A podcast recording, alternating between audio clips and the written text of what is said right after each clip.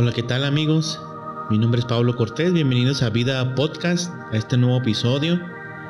Yo quiero hablarte sobre el tema de los tres huertos, de los tres jardines, viviendo en la presencia de Dios. Y aquí la Biblia eh, nos enseña de, tres huertos, donde la presencia de Dios habita, ¿sí? Y de cómo nosotros, sus hijos, eh, hemos, hemos nacido para vivir en la presencia de Dios. Hemos venido a este mundo para, para vivir en la presencia de nuestro Dios. La religión pues siempre le ha hecho creer al mundo que la oración, que acercarnos a Dios es solo pedir y pedir, ¿no? Rezar, pedir, eh, pedir por... Eh, pedir por tu familia, pedir por tus necesidades. Y sí está bien, la Biblia enseña que debemos pedir a Dios. Pero siempre eh, va más allá, ¿no? La, presencia de Dios, el vivir en la presencia de Dios, el vivir en, oración va más allá que solo pedir. Y yo quiero eh, hablarte sobre eso en este episodio, de cómo Dios este, eh, primeramente creó un huerto, un jardín, para que con las personas que Él creó tener comunión, una comunión muy abierta, una comunión este, libre cara a cara, y sin, este, sin estorbos, ¿no? El primer huerto lo menciona en, en Génesis 2, perdón, en Ezequiel 28, 28.1. El primer huerto dice, en Edén, en el huerto de Dios estuviste, de toda piedra preciosa era tu vestidura, de cornerina, topacio, jaspe, crisólito, berilo y ónice, de zafiro, carbúnculo, esmeralda y oro los primores de tus tamboriles y flauta estuvieron preparados para ti en el día de tu creación. En este huerto, en Edén, antes de que estuviera Adán, estuvo Lucifer, el querubín protector. En este versículo se refiere a él, a Lucifer, antes de su caída, de cómo fue creado especial, de cómo fue creado con piedras preciosas para estar en la presencia de Dios, para estar en el huerto. ¿Y el huerto qué, significa ese jardín? Significa vida, significa luz, significa la, presencia de Dios libre, sin estorbos. Y Lucifer este, disfrutaba de esa presencia de Dios. Lucifer disfrutaba de, ese acceso a la presencia, a la presencia de Dios, ¿no? Y aquí vemos cómo eh, este, lo, Dios lo puso ahí en ese huerto. ¿Y para qué? Para, para eso, para vivir en la presencia de Dios, ¿no? Lo creó Dios a este ser, un ser muy especial, un ser con mucho talento, un ser con mucho poder. Y en el segundo eh, huerto, en Génesis 2.7, o sea, en el mismo huerto en Edén, ahí es donde puso este, Adán. Dice en Génesis 2.8, y Jehová Dios plantó un huerto en Edén, al oriente, y puso allí al hombre que había formado.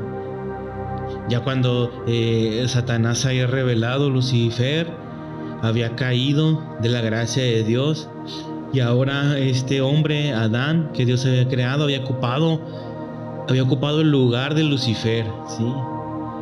Y Dios lo puso en ese huerto para que Adán tuviera eh, contacto libre igual con la presencia de Dios. Una de las cosas que por las cuales Dios crea a sus eh, eh, criaturas, ¿no? Es para compartir con ellos su presencia, ¿sí? Es la principal razón por la que Dios crea seres vivos para tener comunión con ellos.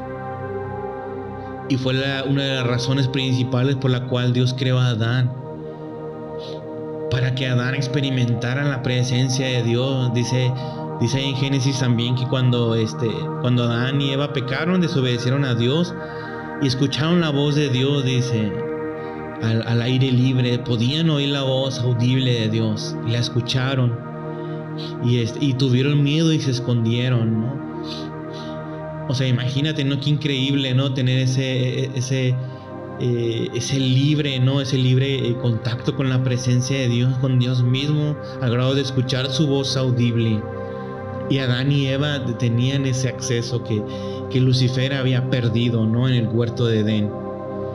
Y pues lamentablemente, ¿no? Pues eh, como les dije, como, y como dice la palabra, pues Adán y Eva este, desobedecieron y, al igual que, que Lucifer, fueron, este, fueron expulsados del huerto fueron expulsados y ya no tenían ese acceso tan, eh, eh, tan libre, tan cercano a la presencia de Dios, ¿no?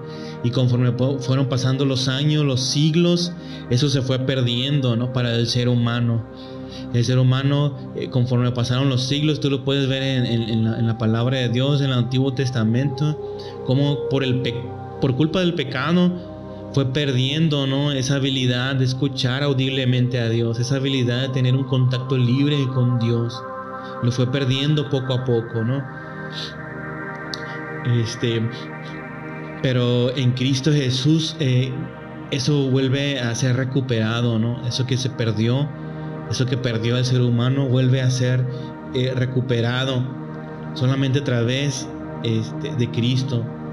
Ahí en, en el tercer huerto el tercer jardín está en Juan 19, 41, que dice, y en el lugar donde había sido crucificado había un huerto, y en el huerto un sepulcro nuevo en el cual aún no había sido puesto ninguno. Aquí este tercer personaje, Jesucristo, ¿no?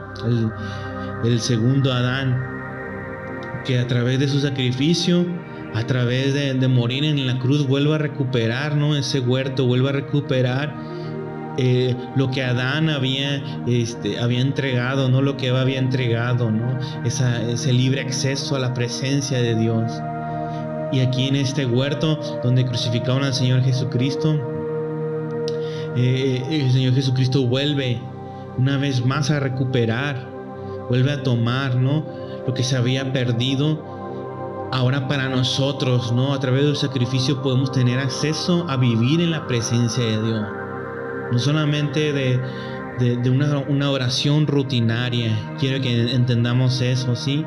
No solamente para el Señor Jesucristo no recuperó nuevamente este, ese acceso a su presencia solamente para nosotros eh, vivir una vida religiosa, ¿no? Y, y, pedir, pedir por esto y aquello, sino para vivir en su presencia, así como lo hacía Lucifer, así como lo hacía Adán que vivían en el huerto y disfrutaban de la presencia de Dios, donde quiera que iban, no sé qué dimensiones este, territoriales tenía este jardín, no lo sé, este huerto, ¿no? Pero era muy grande. Y donde quiera que ellos iban, la presencia de Dios ahí estaba, la presencia de, de Dios iluminaba todo. Y así en Cristo a través de su sacrificio podemos vivir en su presencia donde quiera que tú vayas, donde quiera que tú estés, en tu trabajo, en tu escuela, en donde quiera que tú vayas, ahí está la presencia de Dios. No solamente es para un lugar específico, en tu cuarto, en la iglesia, donde, donde cantamos, donde alabamos a Dios, donde tenemos comunión con Dios. No solamente eso, ¿sí? La presencia de Dios no se limita a la iglesia física, no se limita a mi casa, a mi cuarto donde oro, donde busco de Dios. Ahí no se limita la presencia de Dios, sino donde quiera que vayamos como hijos, la presencia de Dios está con nosotros, ¿no? Lo que se había perdido. Esa presencia de Dios puede ir a donde quiera que tú vayas, ¿no? Tú vives, yo vivo en la presencia de Dios yo vivo en la presencia de Dios, ¿no? Yo tengo libre acceso a la presencia de Dios, donde quiera que esté en las 24 horas del día, porque ese es el anhelo de Dios, ese fue siempre el anhelo de Dios. Poder disfrutar de su presencia, ¿no? Libre, sin estorbos. Y solamente en Cristo pudo haber sido recuperado eso. Así que yo te animo a que, a que tú estés consciente de esto, ¿no? Que tú en tu corazón estés consciente de que donde quiera que estés eh, con tu familia, en tu escuela, cuando tal vez te sientes solo, ¿no? Porque eh, todos en tu salón no son cristianos. y tú eres el único, o en tu escuela, o en tu familia, eres el único este, convertido a Cristo. Y a veces puede venir ese pensamiento de soledad, pero no, la presencia de Dios va contigo, ¿no? Y te respalda donde quiera que tú vas. La presencia de Dios la podemos disfrutar y, Él está ahí, eh, donde quiera que vayamos, ¿sí? Vivimos en la presencia de Dios. Ese es un privilegio que Dios nos ha dado como hijos, ¿no? Y es un privilegio que es a través de la sangre, eh, de la sangre del Cordero. Y para terminar, dice en 1 Corintios 15, 20, mas ahora Cristo ha resucitado de los muertos, primicia de las que durmieron es hecho. Porque por cuanto la muerte entró por un hombre, también por un hombre la resurrección de los muertos. Porque así como en Adán todos mueren, también en Cristo todos serán vivificados. Así aquí lo, lo recalco otra vez, ¿no? Como Adán perdió esa presencia de Dios y entró la muerte, pero en Cristo Jesús recuperamos eh, su presencia y volvemos a la vida. Así que espero que sea de gran bendición eh, e-, este episodio. Dios les bendiga. Nos vemos la próxima.